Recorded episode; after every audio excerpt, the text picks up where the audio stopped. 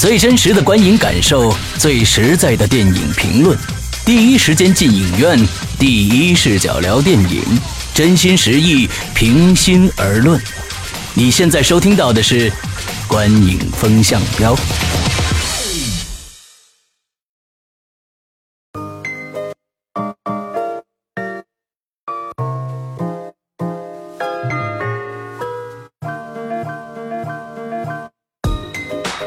各位听众，大家好，欢迎收听《观影风向标》，我是石阳。哎，我是波米。我是玄木。哎，今天我们来聊一聊玄机很重的一个电影啊，那叫《道士下山》啊。不管从书还是电影，好像都给我们告诉了一个非常非常呃明显的一个一个现象啊，就是这部电影呢，不管是从书还是电影来说，玄机都很重啊。为什么这么说？今天我们待会儿大家听一下节目就知道了。嗯，首先从由玄木来介绍一下影片的相关资讯。嗯，《道士下山》这个影片呢，它其实是由徐浩峰的一部小说同名小说《道士下山》改编的。呃，那这个影片的导演呢，也是我们国家大名鼎鼎的大导演了，陈凯歌。而影片的制片人呢，核心制片人啊是陈红，然后还有就是，呃，这个其中投资方的一个老板。那这个影片的出品方呢是新力电影，然后还有这个索尼哥伦比亚，呃，还有呢这个二十一世纪盛凯影视三家公司这个合作出品的这个电影。那这个影片的核心的主创呢有王宝强。然后呢，有一串的明星啊，郭富城、张震、林志玲、范伟、王学圻、吴建豪、陈国坤、袁华等等等等吧，算是叫房祖名啊。啊，对对对，最重要的啊这是最重要的啊。这个明星阵容算是真的是众星云集的一个影片。这影片本来应该是七月三号上映，但是他他们提前算是开了密钥，在七月二号的下午六点就。呃，已经公映了。那公映到现在三天吧，到目前票房应该是在一点六亿左右的样子。嗯嗯嗯，影片的大概信息就这些吧，看波米有没有补充？对他这个这次只印发三 D 拷贝，我也觉得挺让我觉得挺愤怒的、啊。嗯，这里面根本没有三 D 效果啊。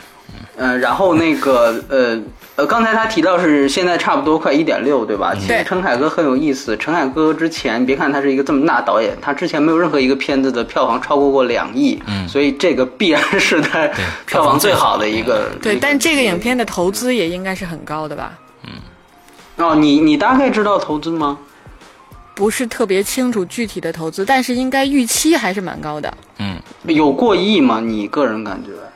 过几过过应该会有过亿吧？啊、应该会有过亿吧？哦、对，从投资就不算宣发是吧？从影片的这个阵容上，应该是、嗯、基本判断应该是会过亿的一个投资、嗯、投资额度。okay, 对，嗯，OK。所以这几天的票房表现并不好，嗯嗯，对于他按照预期来讲的话，应该很难达到预期吧？嗯，对。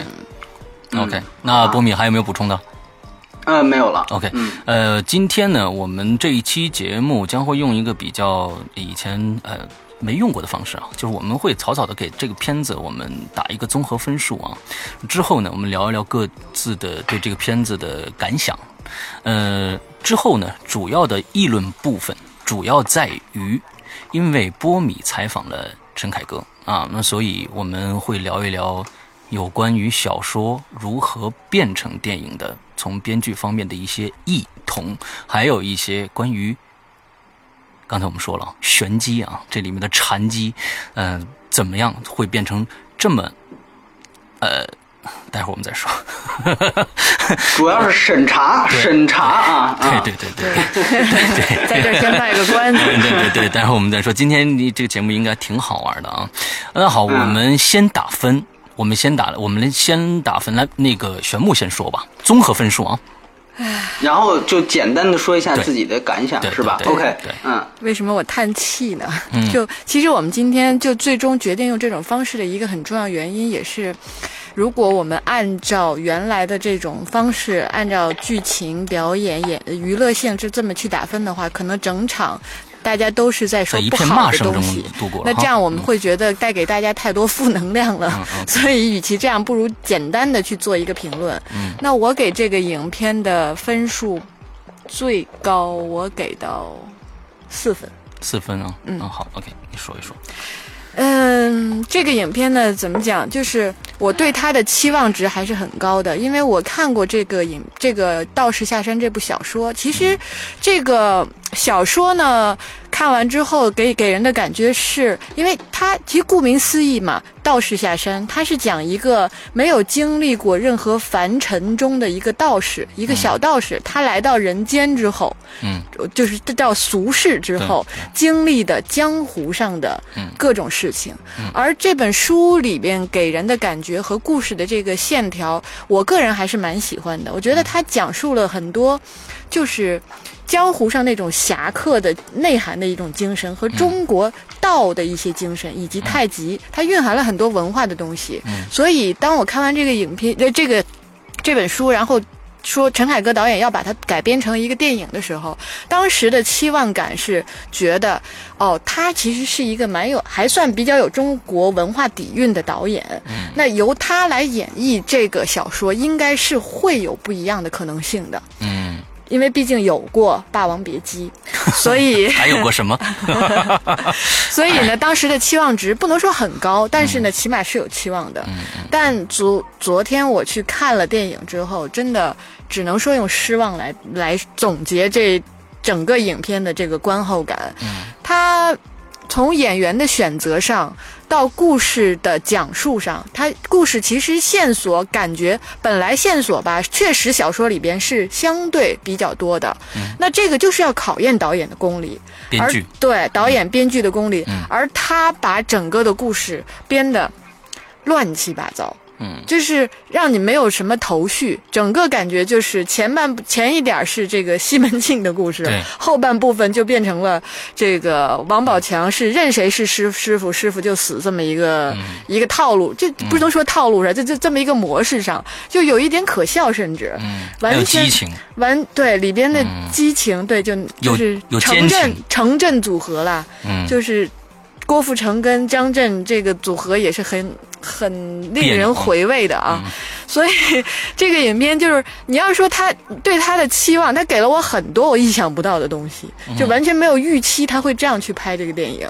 所以本来我觉得影片里边有很多就是像这个王家卫的那个《一代宗师》，一代宗师的本来期望可能会有那些韵味的东西在，嗯，结果。再加上特效各个方面吧，真的都完全都低于我的期望值，呃，所以综合来说，我真的这可能也是我给的很低的一次分数了，但也真的没有办法。我觉得我我能感觉到陈凯歌他确实努力了，但是可能努力和能力还是没有办法对等的吧。嗯嗯嗯，这是我的看法。OK，那我的分数是两分。嗯，呃，因为确实是嗯。对这部片子，我从一开始就没有太高的期望，因为我觉得这本书我没有看过，但是，呃，曾经听玄木提过这本书，完之后也也想想让我去看一下。他说这里面是一个禅机挺深的一个书啊，里面讲了很多的可能看似浅显，但是挺深的道理。那么在在电影里边看到的呢，是一个浮皮潦草的，而且让。让大家呃，就是不知道，就是我的我旁边的一个观众，他一直在问，他他要干嘛？这就是观众的一个一个对这个电影的一个看法，就是说他要干嘛？我们看到其实还还想跟这个一代宗师对比一下。那么一代宗师他不管怎么样，我们的第一版啊，我们第一版说这个第一版并不好，但是第一版起码有漂亮的画面。但是我们在道士下山，虽然它的海报做的非常的漂亮，但是在道士下山里边我们看不到漂亮的画面，我们又看不到。之后它整个的色调和镜头就跟一个电视剧是一样的。之后呢，我们看到了。打斗的场面，我们只能看到吊钢丝，所有的镜头都是用钢丝吊起来的。任何的物理的，这个比如说一个飞空啊，或者从从空中掉跳下来啊，这这些所有这些动作，你能看到就是钢丝吊着的，一点美感都没有。我们再说演员，这一帮演员确实，我觉得除了杨宝呃王宝强啊，这个这个人，我对他是打。极大极大的问号的，因为我觉得他是没有演技的。剩下的人，这一帮人都是有演技的。但是在他的镜头、叙事和整个剧情的编排当中，他们显得非常非常的怪异。这是，这是，我觉得这变成了陈凯歌电影的一个呃古装电影的一个一个标志了。我们在看无极的时候，也会觉得他们的台词、他们的表情怎么那么怪？你觉得他是哎，他这是这是在逗我笑吗？我不知道，我不知道他要干什么。呃，所以呃，整个给我的感觉就是这个样子。那么待会儿，因为呃波米采访了陈凯歌。那么，陈凯歌一定会有一些说法，也有一些电审上的一些事情啊，幕后这个幕后的一些故事，可能导致这个电影呃有一些在剧情上啊，或者在拍摄上的一些达不到的地方，但是他也不至于拍的这么差，所以我给两分嗯，我米。哎呦，这个我当时你们俩这分一出来，尤其施洋这分一出来，我就想这个这个观影风向标接近百七，然后这个那应该可能就是这个最我们做过的这个分数最低的一个电影。嗯，因为以前我们呃有一些低低分电影根本就不去触碰它，也不去做。嗯，对对对对对，但是。呃，我估计可能第一期我们当时没有把那个标题写出了分数来，那是私人定制，可能跟这个差不多啊。我不知我我我记当时也是两三分的那么一个大分，对，那是第一期，所以我不知道这可能这是不是也是一种走到尽头，是不是？我呢就想，我所以我就在想，就是说。这个这个分打出来之后，我就想这九十多期是不是这个电影是最差的？首先，嗯，我确实我觉得这个电影是不尽如人意的一个片子，嗯，呃，但是是不是说我们就因为我老想起《小时代三》，就是《小时代三》老在我面前晃，我就想这个，但是好像也也无法避免这个事实。我想，如果我要是我要非得把这片子分往上。瞪高点，我打个八分，我觉得这也太没良心了。嗯，所以呢，我后来想了想，呃，我给一个五分，这个是我的一个一个分数，但已经是好像比你们都高啊，高很多啊。所以，我真的，我真的就是，我真的就是就是这个分数。所以，所以怎么说呢？刚才你提到了一些问题，我觉得，呃，可能是因为。呃，我们对陈凯歌也有期待，然后对小说也有期待，所以呢，这个本身的起点就不一样。呃，我自己也是失望非常大。呃，然后呢，我个人也觉得，就是说这个电影本身，因因为我们我我们在想，就是说小说里，小说是另外一套东西，但是呢，起码它应该会有一个。一一个一些一些保留在里面，但是完全我没想到陈凯歌把它处理成为了一个类型片，嗯啊，那就是动作动作片，完全变成一个动作喜剧啊，啊，动作喜剧，甚至后面喜剧都不太有，就完全是动作，对，呃。我只能这样说，就是既然两位提到都是呃缺点，然后后来我可能也不会有什么好话，所以我在这儿我 我我为他说两句吧。好，就是说一个呢，必须你得承认这个钱确实是花出去了，你能看到在特效上面，嗯，呃，他确实是做的，起码是我觉得《风云二》那个，就像当年《风云二》的那个效果一样。你看我举的是《风云二》的例子，就是说文戏上我就不提了，但是在特效上面，它其实确实是有保留，包括呢。呃，它和这个武术跟特效的结合，呃，我作为我来讲，我作为一个老的功夫片的这个这个影迷，确实没有让我觉得有新鲜的地方，因为它承袭功夫也好，承袭这个风云二也好，都有很多，所以没有太过。但是如果你让我跟，比如说现在，包括上期我们一嘴带过的这个《杀破狼二》比，我觉得他们从武器上来讲水平差不多，嗯，差不多，而且这个可能跟特效结的结合的更多一些。然后呢，另外一个就是可能有一些单独的镜头，你还是会看到一些想法，你还是会看到一些想法，比如说像那个沉船的镜头啊，你可以看到它旁边的那个佛像，包包括对，包括那个。呃，应该是酒坛在那个水里面炸，就是说它其实融入了很多的奇幻元素在里面。这个呢，原原著小说没有提供这么有画面感的东西。嗯，你可以看到这这些呃片段场景都是有有起码是有想法的。嗯呃，所以说呃它。应该不是一个完全一文不值的电影，对，呃，只是说我们对它确实是，呃，这个这个怎么说呢？是失望大于大大于惊喜吧？对，所以我觉得，呃，他是不及格的。但是呢，呃，我看的那场呢，观众笑得很开心，呃，完了之后呢。你可以说他确实是在消费，比如说像王宝强这样的演员的这种浅层价值，比如说让他去馒头能吃几个，我就立刻想到了这个 人在囧途啊，飞机不让带这个牛奶啊，直接张张起嘴来就喝，这二人转式的这种浅层笑料，哎，这个呢确实是管用。你不得不说呢，他呢确实是为了现在的大部分的受众做了一些确实比较管用的东西。嗯，所以我觉得呢，他呃应该说呃不是一个嗯一无是处的片子吧。然后呃也有人提出一个很有意思的解读。待会儿我们也可以提，觉得他说这个片子其实讲的是修道，但是后来我因为我这片子我居然看了两遍，一遍是工作的原因，另外一遍是自己买票看的，然后我也会看，就是说他这里面到底有这种说法的人，我后来把这个修道这个事情，他讲的是第一段是讲房中术，啊，讲的是色，啊，这个第二段呢就是这个篮球场那段戏讲的是贪，啊，也就是说这个讲争排位，啊，第三段呢讲的是怨啊，无非就是。江湖恩怨这些事情，就是你这个恩怨是不是能够斩断，呃，是不是能够延续到下一代？呃，当然他说最后其实是放下。呃，我呢就是说照着这个逻辑去尽量的去往深的理解这个片子，最后发现平这个这个剧情也对不上 啊，所以后来我就跟有这个说法的人，他是持正面态度对这个片子，我跟他聊了聊，他也说确实是可能这个是一个。自己的解读吧，怎么咱们这么说？但是呢，我觉得，呃，哎，起码呢，毕竟这个片子是一个关乎于这方面的事情，所以呢，我们待会儿也不妨去说一说。对对对，嗯，就是这么一个情况啊，感觉感觉好像什么都没聊，所以都大招都放到后边呢啊。对对，所以在对对从现在开始呢，我们又是这样子，我们会对呃其中的一些做剧透啊。假假如大家。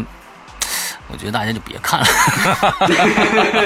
呃，就听听我们说说就行了啊。我就真的真的，但是我觉得等我们说完了，大家可能还挺有兴趣看的。说听听，那这不管了，大家自己决定吧啊。呃，从这个开始呢，我们肯定会有大量的剧透啊，而且对书也有会也有剧透，所以呢，呃，想听就听啊，不想这个想看完了再听，那就任任君啊选择。好，那其实我在。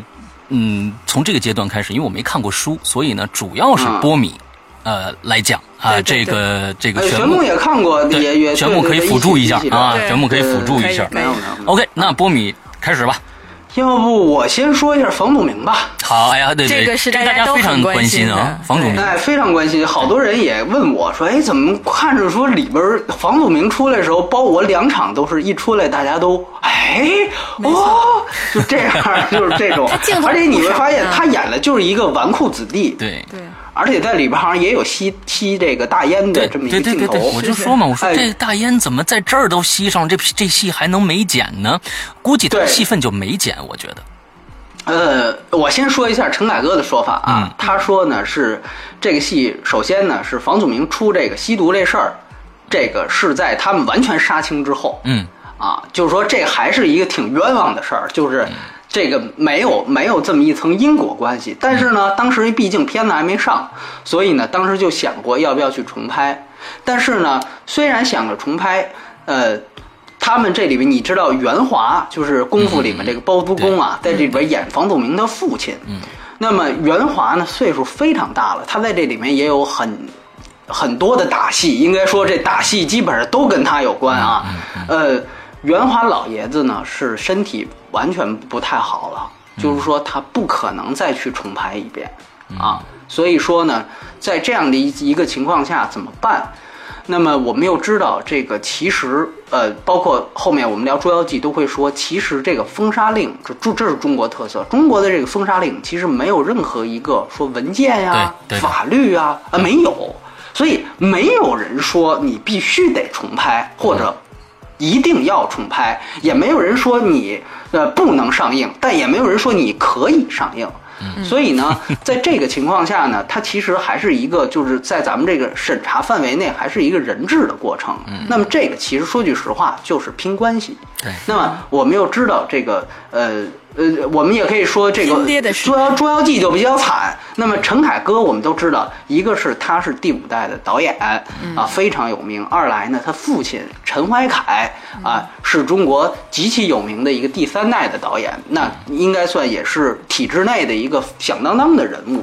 那么可以说，他和现在的很多的啊，我们的这个这个这方面的官员啊，这些对，就都还算是非常熟的。哎。所以说呢，呃，陈凯歌实际上是呃花了大量的精力来跑这个关系，最后呢得出了这样的一个结果是什么呢？就是说这个戏可以保留，但是呢，呃，你在宣传和这个片名儿以及所有的你的路演，你都绝对不能让这个人出现。嗯，对。那么就说尽最低的可能把这个人的这个明星的这个光环给去掉。但是呢，因为你这个戏呃实在是重拍不了了，所以呢这段戏是可以保留。那么刚才呃呃这个施阳问说是不是没删？陈凯歌自己的说法是说，其实他跟袁华还有一个非常清晰的主线呃副线故事，是讲他们父与子的。当这个副线故事讲出来之后，那么你可以我们可以把最后这个袁华。抵了他命的这一一枪挨的这一枪啊，当然这个枪不是手枪的枪，说是是这个冷兵器啊，挨了这一枪可能就更合理一些。呃，他是这样说，但是呢，呃，总局当时给他的意见就是说要全部，就是如果不关于主线故事内容，他是全部给删除了。嗯，这个说法呢，我个人看呢，我是持怀疑态度的。呃，为什么呢？因为。这个戏现在这个这个长度啊是一百二十三分钟。对。那么如果说再加一个副线，不说审查，那么呃，你多出二十分钟戏，这个基本上就是奔两个半小时去。我觉得从片方和排片的角度来讲，这是说不通的。嗯。啊，这是说不通的。所以说呢，我而且咱们都能看到，其实房祖名的戏已经非常多了。对。而且其实。因为这里面的人物可能都有问题，他反正不是问题最大的那个，就是从人物设定上。对，所以呢，你相反还我还觉得房祖名这角色挺有意思的。嗯啊，所以 就包括什么他父亲为了给他铺路啊，你看这都我觉得特别本色的这种本色出演的这种感觉，戏里戏外啊都有关系。戏里戏外对，所以我个人感觉这种包括吸大烟，包括父亲为了他铺路呕心沥血，就这种。这种东西已经传达的足够明显了。嗯，我不知道如果还有戏，那还得扩充成什么样。而且这个这个人物从小说角度来看，他后来这个彭七子啊七爷，他是去了越南跟人打在一起了。这个角色在小说里也不是一个重头角色。啊，基本上我觉得，当然它是有改动，但是这个篇幅也不是说特别大。我所以，我个人觉得这个说法我是，所以基本上我个人感觉呢，他是一个呃得便宜卖乖的，就他必须得说，我还是删了很多，但其实呃是没有。那么，但是这方面是没有，但是这个电影我们知道，他呢是到最后一刻才组织了媒体的看片，而且呢，呃，虽然这里面发生了一些呃，这个我私人和这个呃这个。导演方面的一些冲突，但是呢，呃，其实很多记者也都是被这样安排的，就是故意把导演的这个专访时间和这个媒体看片时间安排在一一个时间。这样的话，我我们只能选择一个。致使我在采导演的时候，我是没看这个片子的，所以你就可想而知，这是非常紧的一件事儿。那么，之所以能够这个片子这么紧，包括他们前期发布会有有一到两次，陈凯歌都没有出席，都是还是在后期制作，并不是因为房祖名的关系，而是因为宗教人士那边在过这个审查的时候出现了一些异议。啊，出现了一些异议。这个呢，因为我们知道这个片子叫《道士下山》，对啊，中国有道教协会，里边呢又有比如说像儒宗大师这样的这个佛佛家这边，所以基本上可以统称中国的这个这个宗教人士这边是一定要过审的。因为这个我们记得在《亲爱的》那期里聊过，就是你牵扯公检法，那就不不仅是广电要审。公检法也要审。那像《战狼》，你牵扯到军队，那就不仅是广电要审，军队也要审。那这个片子牵扯到宗教，那就宗教人士也要审。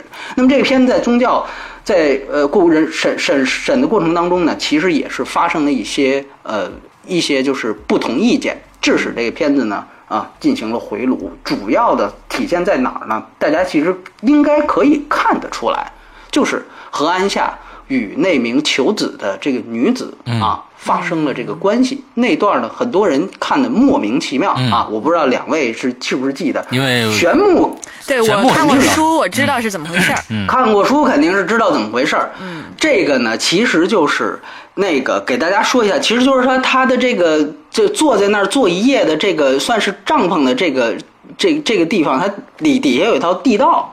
这个地道呢，就像滑梯一样，会把这个女人求子的女人滑到底下的一个暗室里边，然后专门呢是给和尚和他这个交合之用啊。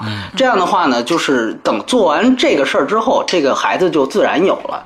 等于呢，它是里面又是有这样一个情节。那么当时何安夏其实就利用这样一个地道和这个女子发生了关系，而这道门，包括这地道，谁告诉他的呢？如松大师。嗯啊，所以呢，在原著小说里面呢，其实是如松大师并没有那么就是呃，并没有那么这个这个正一本正经啊，或者一本正经，或者说他并没有世俗的正派。啊啊，他有他自己的一番大道理。嗯，他说，你如果帮助这个女人有了一个孩子。如果是男孩儿，那么让他在他的家世里面有面子，甚至是可以立足，这个未必不是一个善事。嗯，啊，这是他的这小说里面的一个理论。这里面呢，所以呢，当然了。因为我觉得我们的这个宗教人士，我们都知道中国现在宗教现状。我虽然不往下说，但大家也能清楚，其实他呃并不是那么自由的。所以说，宗教人从宗教人士的角度来讲，他其实有一个分化的角度，他可能觉得原著的这种安排确确实实是是不是？对，有点敏感，他觉得这是不是在黑佛教啊？是不是在黑这个这个和尚这些角色？所以说呢，他就把这一段呢，就等于是做了一些处理。所以最后那段，你看他以一个吃面的这么一个 一个一个一个过程把它带过。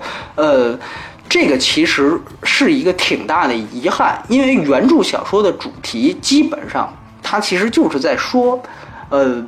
这个世界其实没有善恶那么分明这么件事儿，就是本身这就是一个善恶混沌的世界。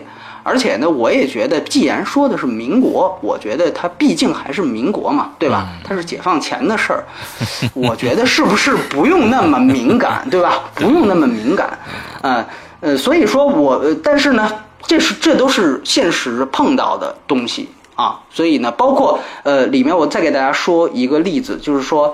呃，原著小说其实有一个提纲挈领的一句话，它叫做“呃，不择手段的人是豪杰，啊，不改初衷的人是英雄。”这句话呢，在这个电影当中被无情的给糟改了啊，它变成了叫“呃，不择手段非英雄”，呃，这个不改初衷，呃，不不择手段非豪杰啊，呃，不改初衷真英雄，它改成了这么一句话。等于呢，他把不择手段这个事儿给否定掉了。嗯，我第二次看的时候注意到了一个很大的细节。如果大家呃，估计也没有人看第二遍。呃，我注意到很大细节，就是他说李雪健在说“不择手段非豪杰”的时候，那个“非”字是后期补上去的。嗯，那个音。因为我第一次就觉得这这段是不对的，我刚刚看过小说，所以我第二次注意听了这块一个是非这个音是补上去的，二口型也不对。嗯嗯，所以这个其实是一个很大的问题。原著其实它提供的这个思想实际上是一个很开放的思想。嗯嗯，就是他说不择手段的人也不一定对不择。对，不择手段人是豪杰。对，你要真能不择手段到底，你是豪杰。嗯，你然后不改初衷的人是英雄。哎，他是提供了这么这样的一种平台。那么，但是当这个李雪健这个把他们这么一改，其实就大家都说这个很说教嘛，因为这是我们从幼儿园开始就接受的价值观啊，不需要你一遍 又一遍的去重复。所以说呢，就在审查上呢。基本上就是这么几处，但是我个人不认为这些对电影质量有根本上的影响嗯啊，包括哪怕房祖名没出这事儿，我也觉得这片子跟现在是差不多的，对对对，没有对本质的影响。嗯。我想看完观众的，哪怕听完我说，也也会想了想啊，这些其实不是他烂的这借口，对吧？嗯，所以说这是审查部分。那么如果说说到小说部分，那肯定得说说徐浩峰这个人啊，就是这个肯定玄牧也知道。呃，其实我们之前提过，就在那个戛纳那期，我说聂隐娘之前，你可以大家可以去看看《倭寇的踪迹》那个电影，它就徐浩峰拍的，嗯他是徐浩峰呃自编自导，根据自己小说改的电影，所以这里面其实有一个问题，就是说我们我我相信玄牧也一样，我我我不是因为他跟小说不一样而批评这个电影，没错，啊，我觉得，因为之之前无论是 X 战警还是我说过很多遍，我说小说是小说，电影是电影。小说、电影如果跟小说完全不一样，那更好。但问题是，这个电影它好跟对，只要你拍的好，那问题是这个电影确实是跟小说不一样，但是它拍的也不怎么样，所以它是因为后边有这句他不太好。那我这里说小说，其实包括待会儿玄牧也说，它其实只是我们是一个信息提供，聊聊看它的不同的地方啊这个没有什么太多的褒贬的地方，而且当然这里面有一更有一个特殊的地方是徐浩峰他自己也是导演，这也是很特殊的。很多的小说作者，大部分都不可能说自己还有导演意识。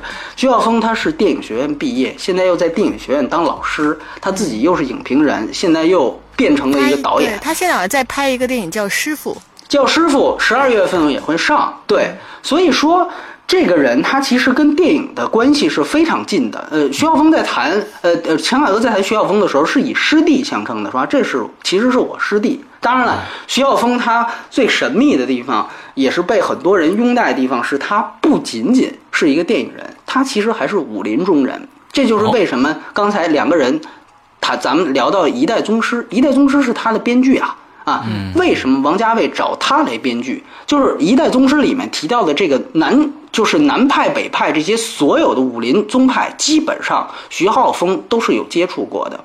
嗯我可以这样说，就是包括陈凯歌自己也跟我谈到，就徐浩峰现在还是一门秘密的这个武林宗派的一个掌门人。啊，这个宗派具体是什么，没有人知道，但是有这这个说法。我最早听徐晓峰，那简直就像小说里的人物一样。我可以告诉大家，我第一次听徐晓峰说说这个人不仅会功夫，而且说是中途他在写小说的时候有一阵儿是抑郁，然后开始说的特别邪乎，说是从十二楼跳下来自杀没死。但是呢，后来呢，因为我有很多这个朋友和同学都是上过他课的人，就北电的同学，我就问我说：“这个十二楼跳下来这事儿是真的吗？”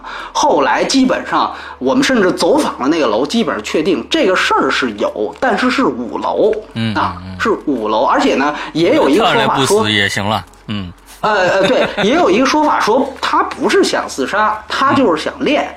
就是因为如果要真想自杀呢，北京是有国贸三期的，对吧？嗯对对对对呃，那对你就就不可能就五楼往下跳，哪儿死不了啊，是吧？嗯，啊，对对。但是你要五国贸三期都没死啊，那嗯他就别拍电影了，他就是电影了，那对吧？这这个这个就是另外，但所以反正这个人是非常非常特殊的一个人。嗯你如果接触过他，你会明白，他跟现在人都都不一样，他说话非常慢。然后呢，说话非常轻声，但是你会发发现他这个这个底气是极极足，你就你就有一种人，你在跟他对话的时候，你摸不到他的底细。徐晓峰就是这种人，他他是面目是非常慈祥。我们两个的唯一一次对话是在火葬场，当时是这个 呃这个陆陆学长导演，一个第六代导演死也是他的同事，卡拉什条狗那个导演。我当时去报道那个葬礼，他也去参加，我们俩在。等于是在八宝山，呃，聊了聊。你当时你就感觉，当然也可能加上那个气氛啊，就是呃，就就确实是这个人是是是不一般，但是他说话非常谦和。啊，就是我问他，我说你那个剑士柳白猿，呃，为什么不上？他说，哎呀，因为那个投资方觉得没有明星啊，说话非常慢。就是，呃，你可以你可以感觉，这个人本身，他一来他是文学家，二来他懂功夫，懂这些武林中的东西，三来他自己呢又在道教协会呢发表过很多的文章。啊，他自己呃，据说是把一千三百多多卷的这个这个道藏全都读过，就是道道教的经书全都读过，所以呢，他对于他这个道士下山所涉及的所有范围，基本上都是非常清楚的，甚至他就是其中的一员。啊，所以说，呃，无论如何，就是这是为什么我们一定要做到下山这期节目原因。大家这算是有一个引荐，大家如果感兴趣，去可以读一读《道士下山》这本书，然后也可以看一看，呃，徐晓峰拍的电影，他的电影是非常不一样的，就是也也是很难以下咽。这里面其实就牵扯出他的一些真正觉得他他告诉你真正的武术是怎么样的啊。电影当中的武术是怎么样的？他其实一直在秉承的一个看法，就是电影当中的武术其实是表演，是舞蹈啊。他说，真正的武术根本就不是这样。所以说，很遗憾的一点就是，基本上这个小说想写出来的、想告诉人们的东西，呃，想反驳的东西，徐浩峰一直以来想反驳的东西，基本上全被这个陈凯歌给拍出来了。就是说，就是。徐浩峰是极力的想用他的小说，想用他的电影，把这个这个大家往真实方面走，但是呢，这个陈凯歌把他又往这个虚幻上拉，完全是相反的两条路，所以这是非常特殊的。包括包括他对三 D 的想法，就是徐浩峰他其实提到过，他觉得三 D 是一个违反电影艺术本性的一个。一个一个一个技术，他觉得这是一种杂耍，因为他觉得电影本身就是在用二维的图像去呈现三维的世界。那么这个三维的世界应该是印在观众的脑海里，而不是你真的把它拍出来。所以，如果你真的把它拍出来，它只能停留在杂耍的阶段。所以，他对三 D 电影是比较反感的。但很遗憾，他编剧的一代宗师和他的根据原著小说改的这部《道士下山》全都是三 D 版。所以，所以这个也是一个他这个人的一个挺大的悲哀。所以他很少出来为这个《道士下山》说话啊，这也是一个一个原因。呃，我还真的把他这个观点去问了陈凯歌，我说徐浩峰说了这个三 D 电影违反电影本性，你怎么看？他的回答是，他说在拍《道士下山》之前，他也认同这个观点啊，但是呢，他说投资方告诉他了，这个三 D 的票卖的贵。啊，这个我觉得这是实话，坦白的，这是实话，嗯，这啊，对对对，是实话，嗯，哎哎，然后呢，他当然他也加了一句，他说其实我们这个武术啊，这个武打这个东西啊，当时拍出来，我后来用自己用三 D 看，我也觉得挺炫的，知道吧？他是这样的一个一个一个回答，所以我觉得，呃，这个其实是是是挺有意思的一件事情。当然，三 D 只是只是最浅的东西，里面也有涉及到的很多，因为。我《道士下山》这个小说呢，很多人之所以读过，是因为呃，它其实是非常奇怪。陈凯歌形容这个小说，其实很多人对这个小说的看法，就是它的前后是完全不一样的。我不知道玄木认不认同这个观点啊？就是它的前半部分和后半部分，就是完完全全不是不是一部小说一样。你有没有这个感觉？呃，我觉得是有，确实是有一。就我看这个小说当时的感觉是，呃，怎么讲？呃，看前面部分会比较难进去，但是越往后反而越容易看，就是这种。我个人是这种感觉。我他呃，沈凯歌是这么说的，他说呢，小说的前半部分是风俗小说，风俗小说，后半部分是志怪小说。啊，就是这个，其实呢是很多人对这个电呃这个小说的看法。呃，我也可以简单的去说一说，因为这这个电影啊，基本上只拍了小说差不多前三分之一，差不多啊，前三分之一到二分之一。那他在呃中间有扎老板那一段，他挪到前面去了，基本上他只拍了小说四分之一的内容，然后后二分之一全都没有牵扯到。因为呢，这个小说到后边呃。基本上怪力乱神的东西越来越多，就这个小说其实是超自然的小说，它到后面会有狐狸精啊，然后会有比如说这个，对，会很复杂，会有人比如说根本刀枪不入啊，会有这个鬼魂的出现，然后甚至会有纳粹的出现啊，纳粹来寻找这个轴心轴心物质，然后呢，就等于它其实是通过小说的维度把这个真实发生的历史又重新解构了一遍。就是他用他的方法，他把它给串起来了。就是用小说的这套逻辑把它串起来了，所以这是这个小说的另外。但是呢，后面确实是超自然的东西越来越多，所以陈凯歌他就说后半段的东西，我们当时就决定一定要放弃掉。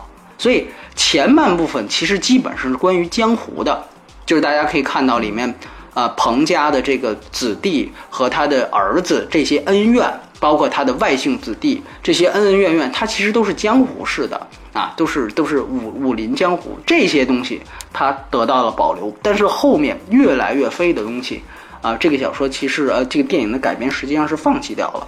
但是呢，我们我们这么说，就是说这个小说本身，它其实是我个人感觉就是突出一个善恶混沌。嗯嗯嗯，它就是突出一个善恶混沌。那么。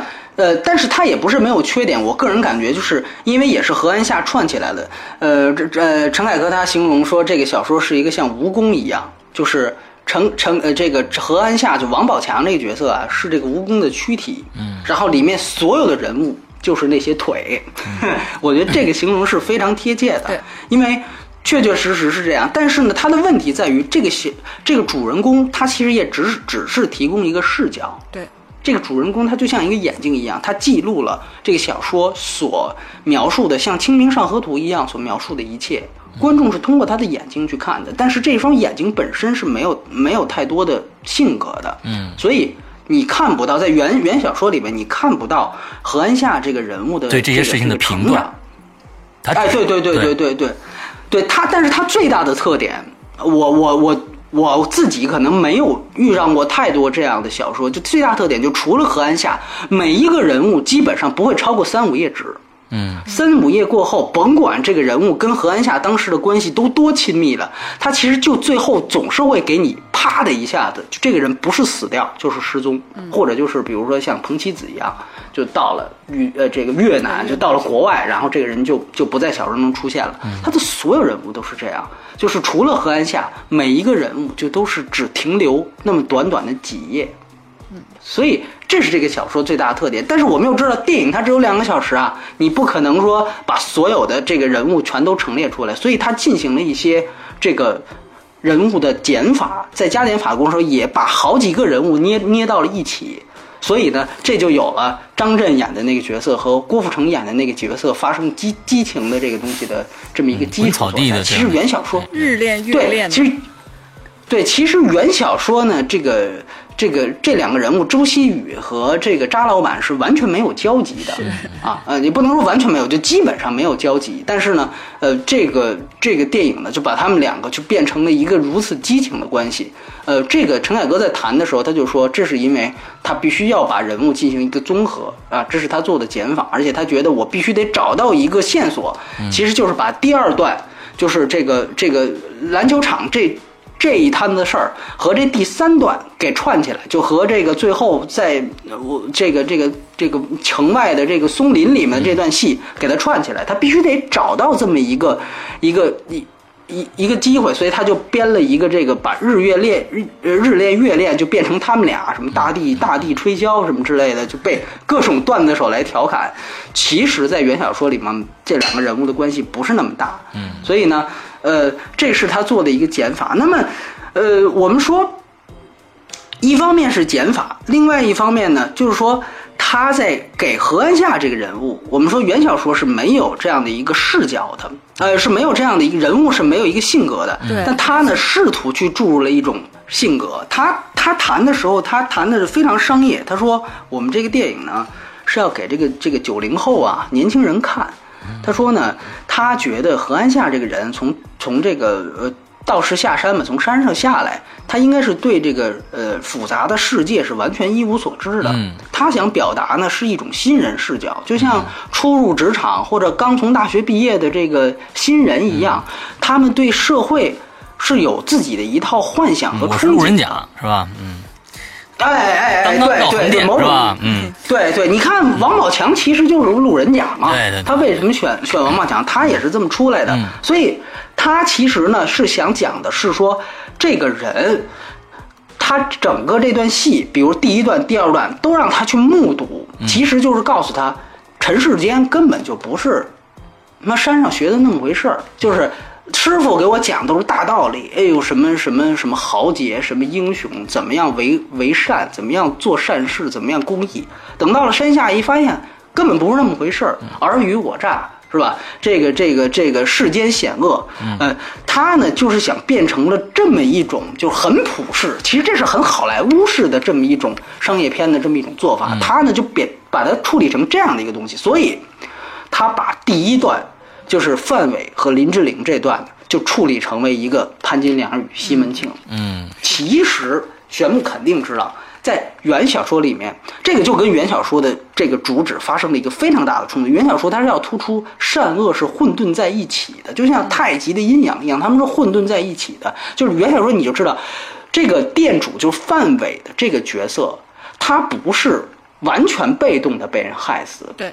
他其实他当时说了一句话，他说就是这个呃电影也保留了，他说我不求这个羽化登仙，我只求一夕之欢。嗯，就是他也不求一生一世啊，只求这个一夕之欢。我就不想活那么长，我就是想跟一个美女，哎，我我们床地之和就可以了。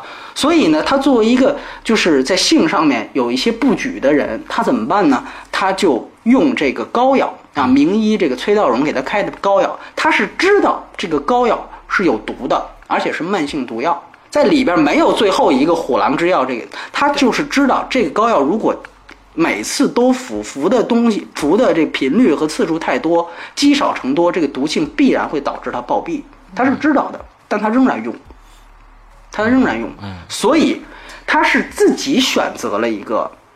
生活方式，而不是这个西门庆的这种逻辑。没错，他不是武大郎。说白了，他不是武大郎。所以，如果他是有主动性，那么这里确实就像我我之前提到那个朋友说的一样，可能有房中房中术这样的一个潜潜在的一个道，就是道家上面的一个一个讲法，就是说这个可能也是一种修修道，也是一种修道。那么。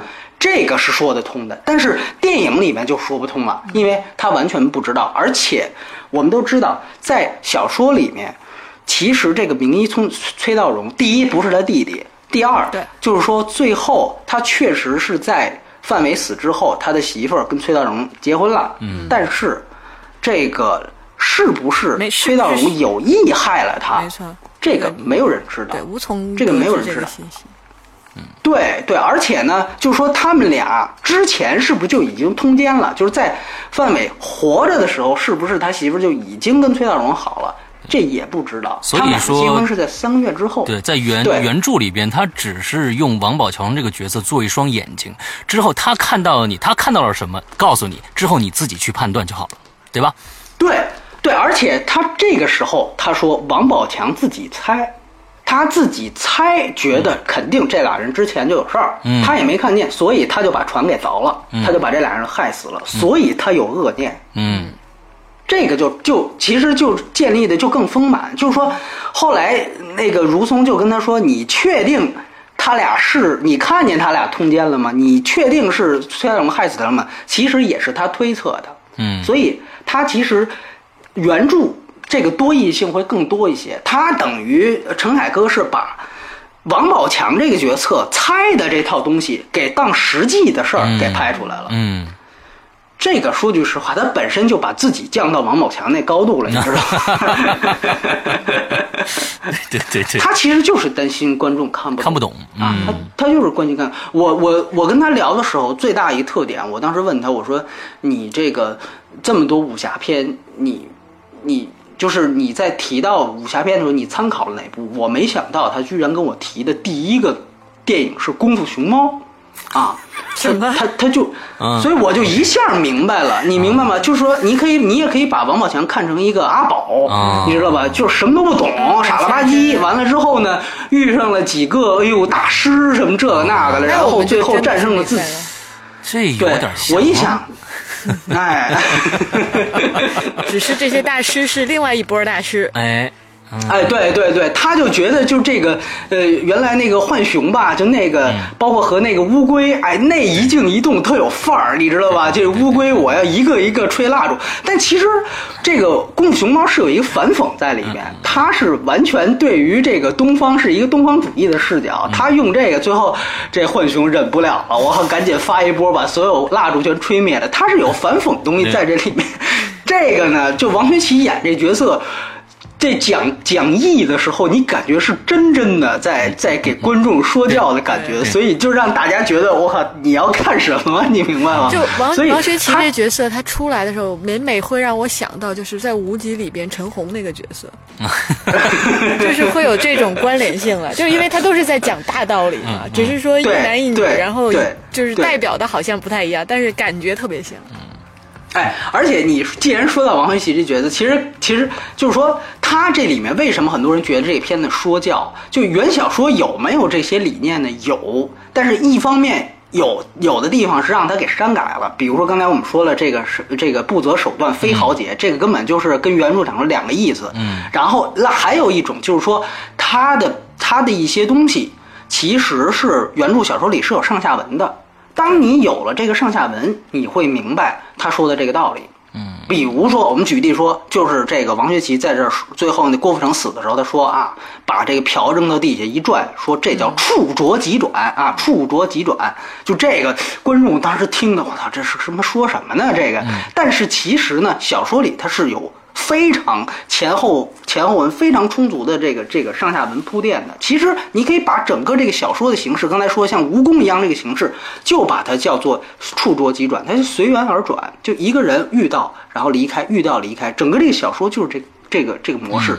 那个那句话其实就像在解释小说的这么一个结构一样。所以说，你到那之后，你立刻能明白哦，它这个到底是一个什么样意思？那电影你既然本身就不是一个这样的形式，然后你生把这个理论一字不落的给搬出来，啪往那一拍，这个确确实实是太生硬了。嗯。我们当然都明白，你电影只有两个小时，但是你可以不这么生硬的去把道理直接给抄下来，录录下来之后，往这儿一贴，然后王学圻那个演法吧，又是我就老想到《赤道》里面那个，你脱了马甲，我就不认识你了。对，就是千年不变的这个，千年不变的这个演法，所以这个东西吧，就确实观众他理解不了。所以这个这个，我就是说，他一方面有一些道义。是小说里面，它完全给改了，包括日练月练，它其实原基数是有这个非常一套系统的。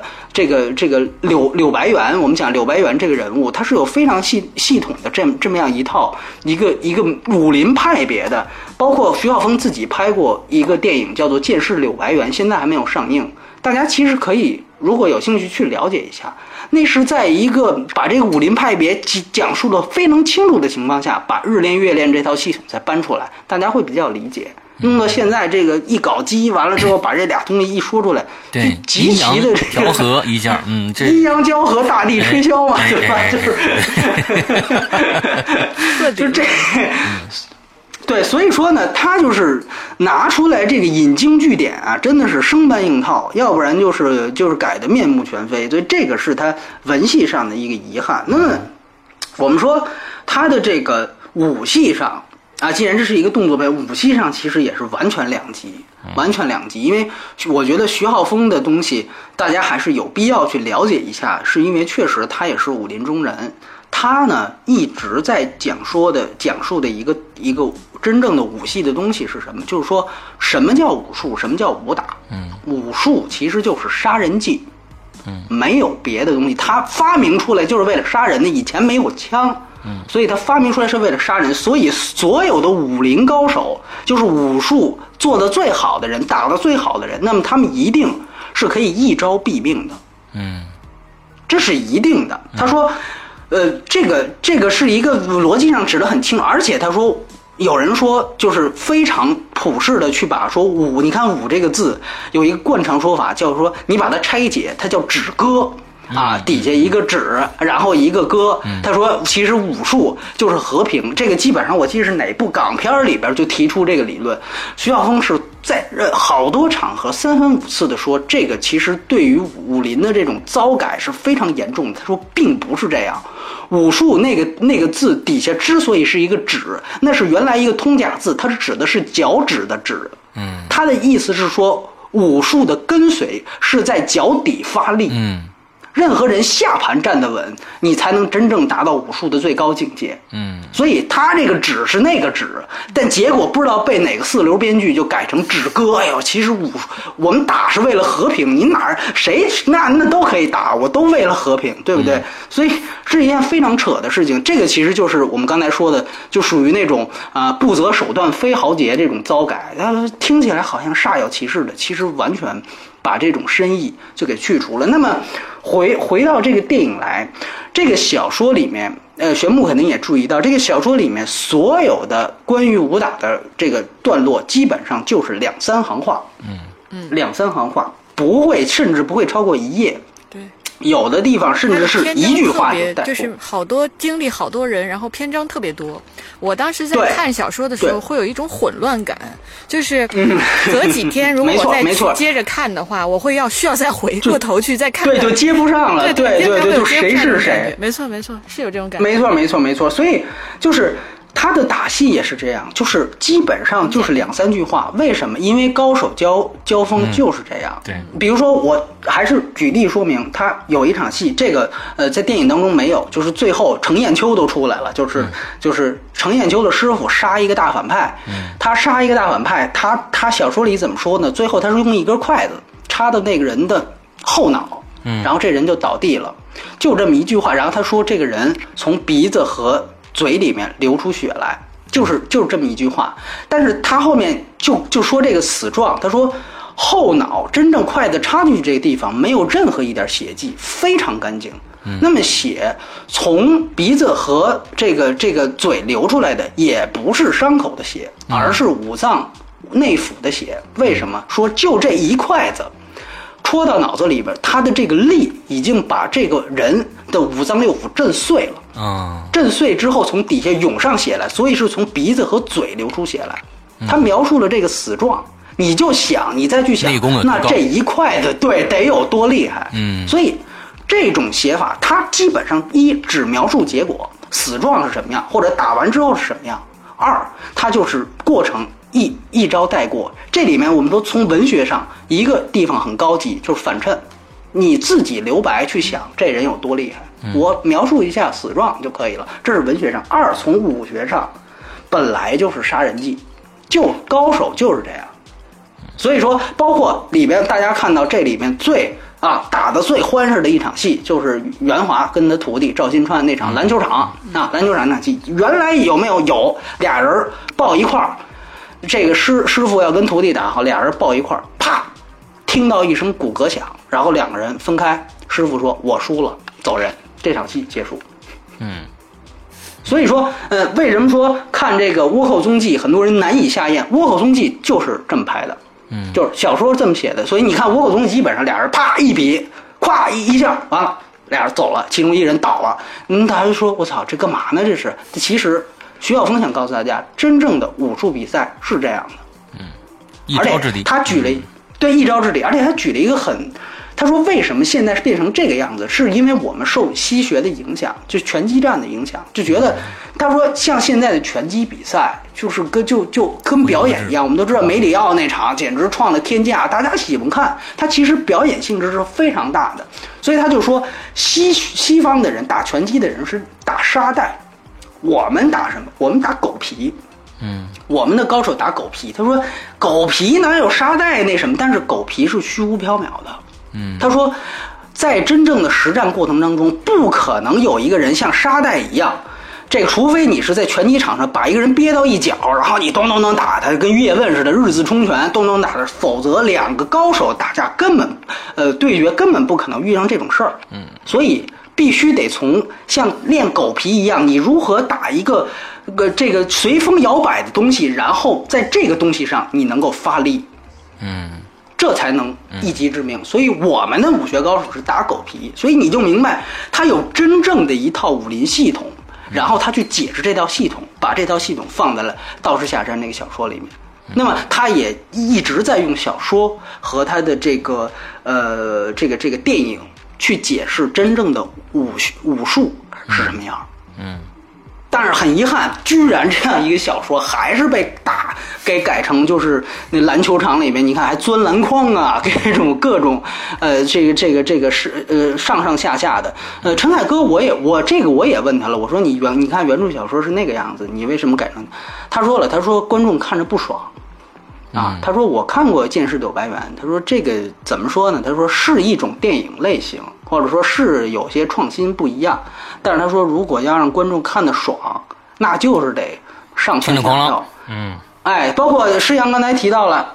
吊威亚，我说你知道现在这个俗称就是，呃，因为聂隐娘就是侯孝贤也是非常反感吊威亚的。他说了一句话，他说我不接受没有地心引力的武林，嗯，啊，我不接受没有地心引力的武侠。哎，这个这个呃，陈陈凯歌说现在居然流行没有吊威亚的这么一个动作片，他说这也是一个挺稀奇的说法。他说。基本上啊，我们这个没有吊威亚，很多的动作根本就难以完成，啊，所以他说我就要吊威亚。包括我问他，就是你很很很厉害，就是我问他，那你既然决定做三 D，你是不是用三 D 摄影机实拍？他说我没用。我说那你为什么不用？他说因为这个我们用二 D 拍还拍了一年多呢，用三 D 拍这个难度和阻碍更大，啊，其实说白了吧，就是。呃，图方便，哎啊，对了，哎，就图方便，对你，你想想拍个什么像样的作品出来啊？我觉得，嗯，对，你对啊，你想，倒是这种这种影片，你拍一年太少了。你怎么可能拍得出来呢？是根儿上的。实拍是七个月嘛？对，他实拍是七个月，就是他是觉得，就是说，呃，一切东西就我这我就够难的了，对吧？那我要是再那，我想问问，那其实我真是没想往下问，因为其实这个我一说，大家就都能看出来，没必要去为难谁，就是真的是这样，就是那你不用三 D 摄影机，这个效果它就是摆在这儿。你掉了威亚是你方便了，对吧？但这个效果它就是不行啊。所以说这个东西他不知道吗？他当了这么多，他肯定知道。所以他早就在拍之前就已经有个取舍了。我到底是为了，哎，对我到底是为了方便啊？我还是说我真的像原来我拍电影一样？啊，扎到一头，所以我觉得，嗯，现在我看接触陈凯歌，他他也是确实已经是个老人的样子了，嗯，就是可能或说句实话，可能拍拍戏拍到现在，如果他有一些，我们不能说犯懒，如果有一些不像原来那样把命都搭进去去拍电影的话，也能让人理解，对吧？但是问题是，因为艺术这个行当，永远有那么一批真的就在把命。搭进去拍戏的人，所以他就是能比出高下。没错，他就是能比出。包括曾经的，我现在曾经陈凯歌自己，他也是那样的人。对我，我我还是我还是觉得他是曾经有过那样的时候的。但是，所以这就是按说，其实确实是你要是做普通工作，我我我扫扫大街，或者我我在我在呃餐厅后厨这做饭，我确实不用非得每天工作都把命搭进。但是艺术这个行当，尤其导演也好，演员也好，他本来就有巨大的光环。那那那炒菜的还不会说在奥斯卡、在戛纳上那么多人去给你，给你像像皇上一样去拥戴你呢？那那为什么拥戴你？那确实有的人就是把命搭上了。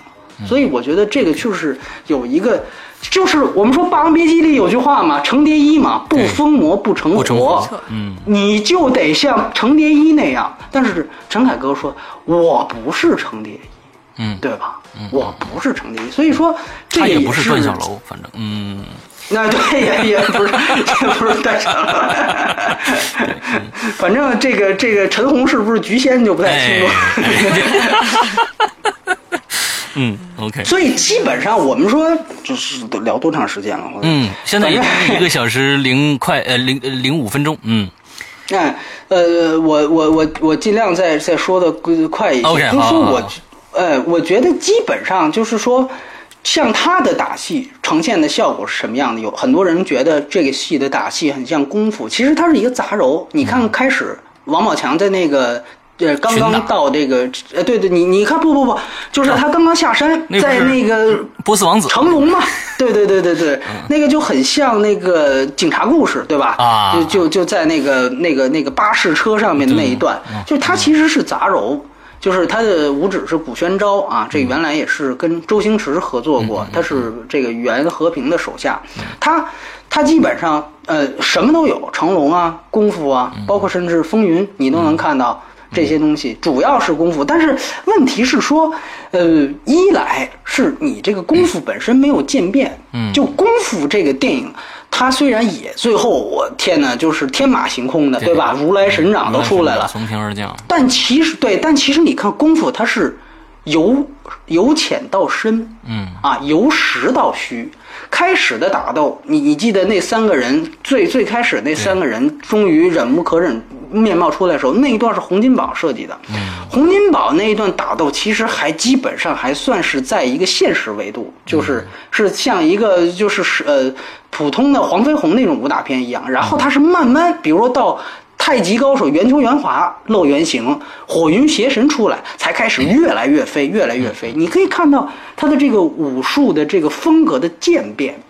那么最后如来神掌出来的时候啊，这个整个这个这个武术还有剧情都推到一个高潮。对，你看它的节奏是非常明显的。对。但是这个戏可不是，我记得赵新川一进来，咵就隔就隔山打雾，然后那个发波还把还必须得要把那个波像那个呃卡通一样，就给用气流给描述出来，就给就给画出来用特技。呃，这些东西真的都非常 low，尤其到现在这样的一个武武侠时代。我当时跟陈凯歌聊，他也在这个，我们都知道，如果关注他微博人，他也在上映前写了一封长微博。嗯，长微博里面有这么一句话，哎，有这么一句话，他说他对他的五指说说这个，我觉得这二十年的武侠片已经到了非改不可的时候了。我就去问他，我说你觉得这二十篇，对你这二二十年的武侠片有什么问题？他就说这二十年的武侠片问题最大的地方。就是在很多片子是为了打而打，然后后来我带着这个问题去看，我发现他说的这个问题完完全全的被他实现在了，对，实现在了这个电影里面。哎呦，我就觉得这个，幸亏他是，我觉得他说，听说我没看片，他是长舒一口气的感觉，你知道吧？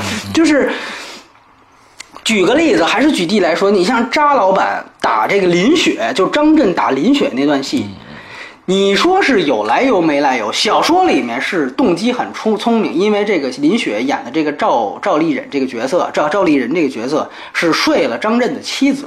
啊，那是有夺妻之恨，所以他必须得打死他。嗯，这个是很明显。但是由于刚才我们说了，他把这个这个这这层这俩这人物给揉了一下，把他跟郭富城发生关系了。嗯，所以说呢，这就没没妻子这么一说了。嗯，哎，对对，没妻子这么一说了。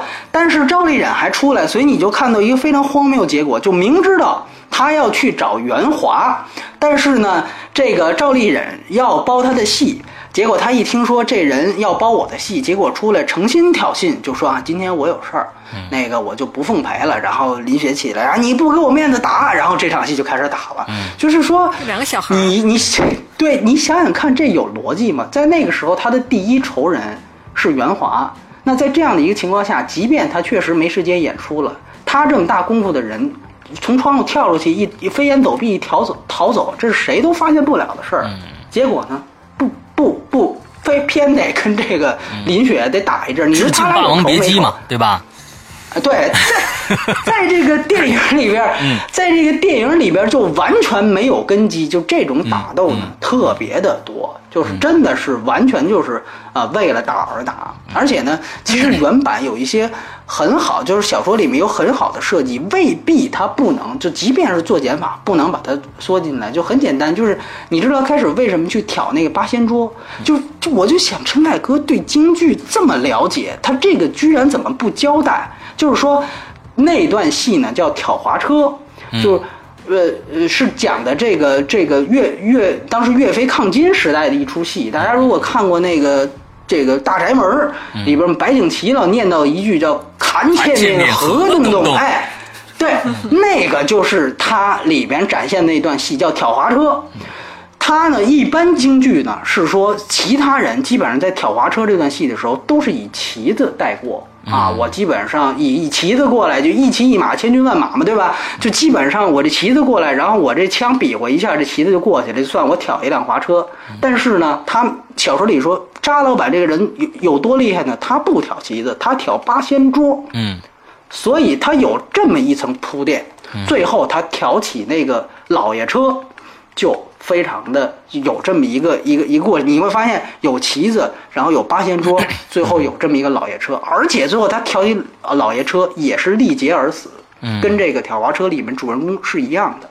就这个人基本上最后自己也没有说挑完之后还没事儿人似的，那跟超级英雄一样，不是这样。他其实是表达了一个这个人就像他的戏里面一样，就人戏合一了。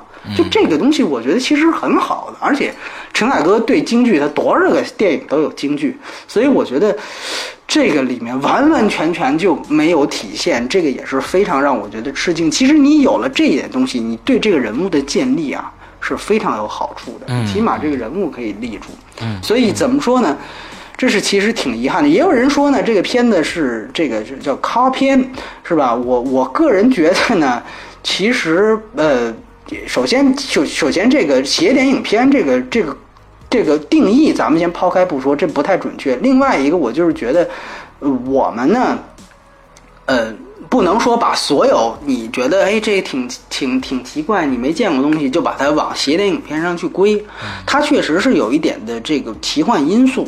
但是我个人感觉呢，其实更多的奇幻因素是来源于他自己没有调整好结构所导致的。嗯啊，就是感觉哎，这地方怎么回事？这地方怎么那么突兀？他很 纠结，他做这东西吧，又想把小说里边那那个感觉拍出来，但是呢，他又拍不出来的时候，又放入了一些自己对他一些歪曲的理解，就没错，四不像。嗯，没错没错，所以我觉得这个其实是。是是挺遗憾的一一个事儿，然后呢，怎么说呢？最后可以说，呃，说这么一事儿吧，就是非因为我没想到那么多人给我留言，就一提到陈凯歌，就又提到说这是陈凯歌他爸拍的《霸王别姬》。就我虽然骂了这么半天这个人，但是那件事儿啊，就是因为我最早开始我听说，我不知道两位听没听说过这事儿，就说是陈怀凯是拍的《霸王别姬》。对，呃，这里面呢，我基本上听到大家认为支持这个阴谋论的有三种理由啊，一种理由是说。当然就是说，一是人觉得陈凯歌呢，这个其他片子都是臭狗屎，是吧？所以呢，就这么一部好，那肯定有问题啊，对吧？那这估计就不是他拍的，这是一个理由。二来一个理由呢是说呢，这个片子呢，就是当时的阵容非常强大，所以呢，这个以陈凯歌当时的这个辈分和资历呢，他不可能请到这么多牛逼演员，所以肯定他爸帮了一把。啊，三呢，就是说，确实呢，是陈凯凯，陈怀凯呢是这个片子的艺术指导，而且呢，他自己呢之前也是很著名的一个导演，嗯，所以呢，就是说，哎，这可能是他拍的，呃，是这样，就是说，呃，首先我大概是在这个今年戛纳的时候，我采了这个侠女的主演徐峰，这个人呢，后来嫁给了汤臣的老板汤君年，所以也成为了这个汤臣的这个掌门人，他呢。徐峰女士本人也是后来做电影就是《霸王别姬》的出品人，也是他的制片人。所以说呢，我当时踩了他，特意问了这个事儿，我就说这个江湖一直传言这是他爸拍的。呃，徐峰呢，因为我们如果你了解陈凯歌就知道，后来他们又拍了一部《风月》，因为《霸王别姬》取得了巨大成功，所以基本拥有原班人马拍了《风月》，那个投资更大，结果是一个非常失败的作品。所以导致的徐峰当时其实是这个投赔的钱非常非常多，两个人也结束了合作。嗯，那么其实这两个人他的这个呃这个矛盾是一直存留到现在的，因为陈凯歌跟徐峰还有导演合约，这个导演合约到现在还没有失效，但两个人就不联系了。嗯，呃，徐按说呢，徐峰应该说跟陈凯歌关系并不好，但是在这件事情上，徐峰他说我还是得给为陈凯歌说一句话。他说：“这个电影确实是陈凯歌自己拍的。”他说：“陈怀凯是艺术指导不假，那是因为为什么？陈怀凯那一代人对京剧更了解，所以呢，他在拍戏之前就前期筹备的时候，《霸王别姬》前期筹备的时候，给予陈凯歌了一些呃建议和指导，在京剧上啊，特别是在京剧上。那么这个呢是给他把关的地方，但是真正的拍摄是不存，他是没有到过片场的，他没有到过片场。所以说，有人传的非常邪乎，就说这个是陈凯歌把手把手教的啊。首先就是这个导演这个事儿，他不是画画，他没有手把手一说。你说怎么手把手，对吧？然后呢，其次就是确确实实，我问他，我说那陈凯凯到没到现场？他说他没有到过。后来呢，其实你其实大家在百度上搜索也搜索别的，比如说陈凯歌当时他他的助理听说过这事儿之后出来辟谣的时候，呃，陈凯凯呃这个他的助理出示过一个证明。是陈怀凯的这个医医院住院证明，就是在《霸王别姬》呀开机前的四天，陈怀凯查出了癌症就住院了。嗯，所以说他不可能是一个得癌症的一个病人，还去啊完成这么一个作品，而且呢，在拍《风月》的过程当中啊，陈怀凯就去世了。嗯，所以说呢，这个从现实上面，这个肯定是就是有足够的理论去支持。就是只是陈凯歌自己去拍的这个电影，嗯，那也有人说呢。那么至于大家提到的，比如说说除了《霸王别姬》都是臭狗屎，我个人不是这么认为的。我就说说这样的人，嗯，是不是真的把陈凯歌的电影都看过？我个人觉得他前期的。黄土地，黄土地，以及这个孩子王，都是很好的电影，真的都是很好的电影。他好，他在《霸王别姬》之后的《荆轲刺秦王》，对，即便遇到了很大的争议，但我仍然觉得那个肯定不是一个烂片，只是说有人不喜欢它而已。但是我觉得这个那个电影本身，它的这个这个。宏的纬度，包括他的视角，包括他的这些想法，其实大家可以对比。英雄也是同样题材，包括姜文演的那个秦颂也是同样题材，大家可以去去对比一下，你就明白那个电影是有极大的价值的。呃，陈陈海哥这次还突然给我提到了那个电影，就是因为我们聊那个不择手段是呃是豪杰，这个不改不改初衷真英雄这句话的时候，我就说你你如果给你自己归类，你是哪种？他其实他就跟我说，他说其实他在刺秦里面想反映一件什么事儿呢？就是说他他说卑鄙的手段一定是达不到崇高的理想的。他通过秦始皇那个角色，其实是在说这样一件事情啊，而且他把它落实的非常的清楚，就是说这个人他明显感觉到他的手段很卑鄙，但是由于这个这个有这么一个宗法的这么一个东西在。就是里面不断重复一句台词，就是那个旁边的史官在问他，就是那个你忘了对一统天下的大愿了吗？对吧？就那句话一直在重复，就让他逼着他。那个当时你会看到那种艺术风格，包括这个电影的结构是非常完整的。嗯，所以我相信陈凯歌是有，是曾经是有过那种。呃，忘我的那种创作精神的，他这些东西，包括呃，其实直到现在，包括直到无极，也有人说说了一句话，说看完《道士下山》，说只有被低估的无极啊啊和这个被高估的《道士下山》，就是觉得好像这个片子出来之后，无极就可以平反了。呃，其实呢，无极确实是一个不不太成功的电影，但是说句实话，它。是不是有当年被万民讨伐的那么烂？我个人也保留意见，因为其实这个就像我们在一万年以后那期节目当中说的一样，那个电影其实是个奇幻类型，但中国其实观众没有奇幻电影的这个这个观影基础在。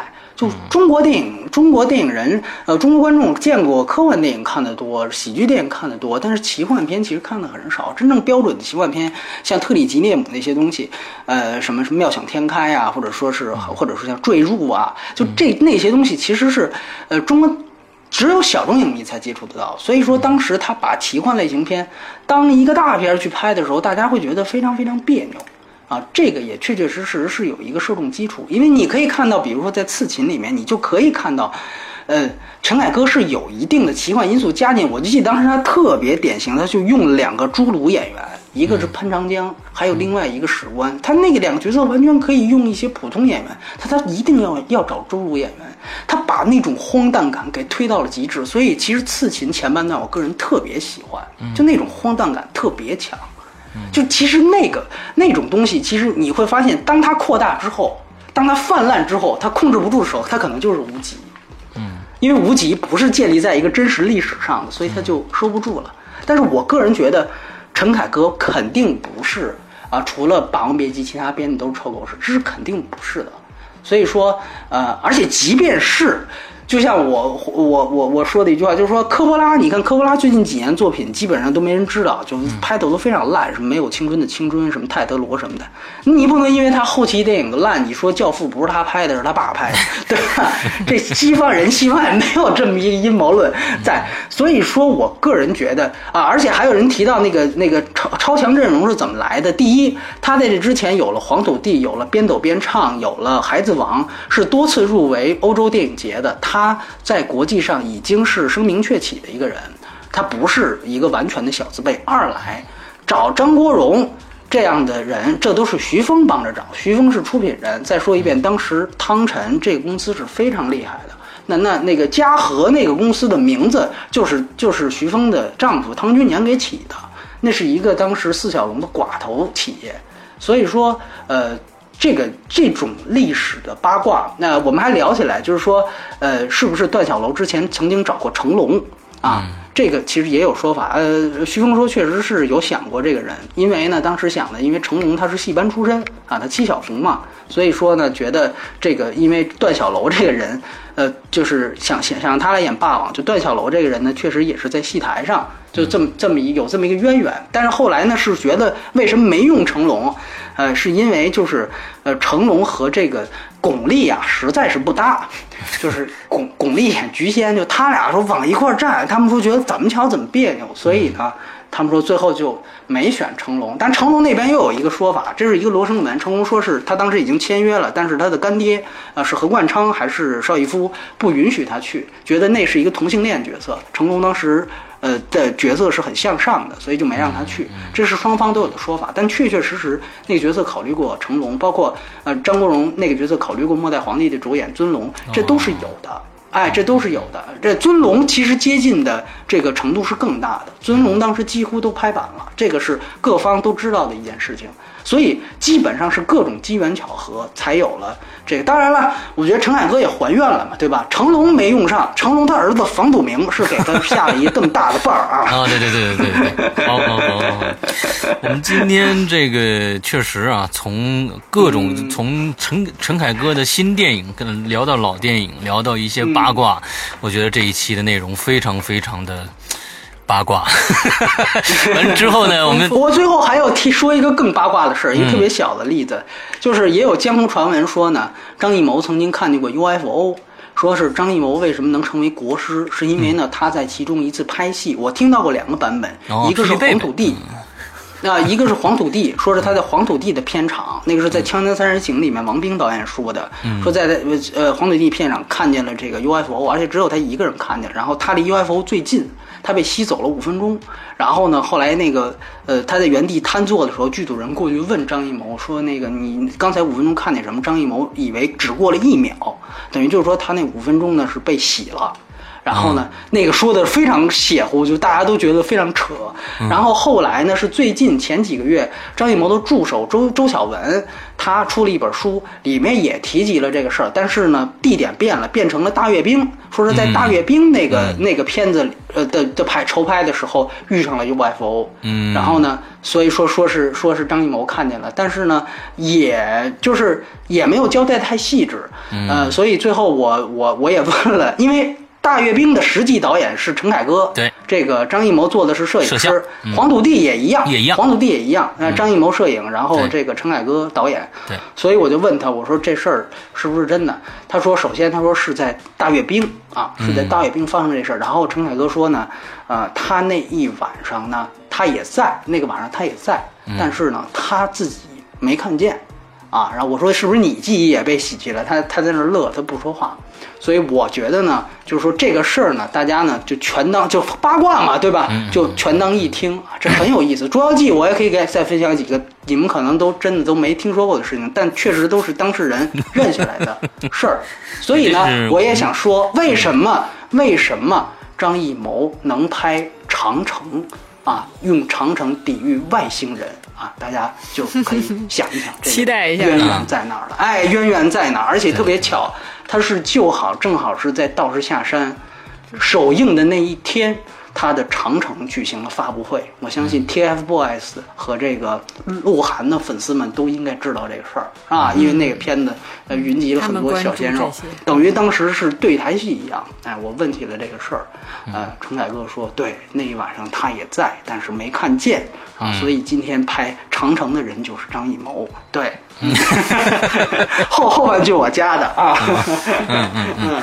OK，好，好，好，我们今天差不多一个半小时了，我这个可能我们是最长的一期节目了，应该是分最低啊，分最低，我们最后综合评分三点五分，呃，创了我们有史最低的一个一个一个一个分数啊。但是呢，我们听了这么多，嗯，不管分数了，呃，大家也可以取舍一下，到底去看或者不看。呃，我们明天呢会跟大家来聊一聊另外一个电影，这我是。路人甲，路人甲，哎，我是路人甲，跟大家明天再来聊一聊。今天的节目到这儿结束，祝大家这一周快乐开心，拜拜，拜拜，好，拜拜。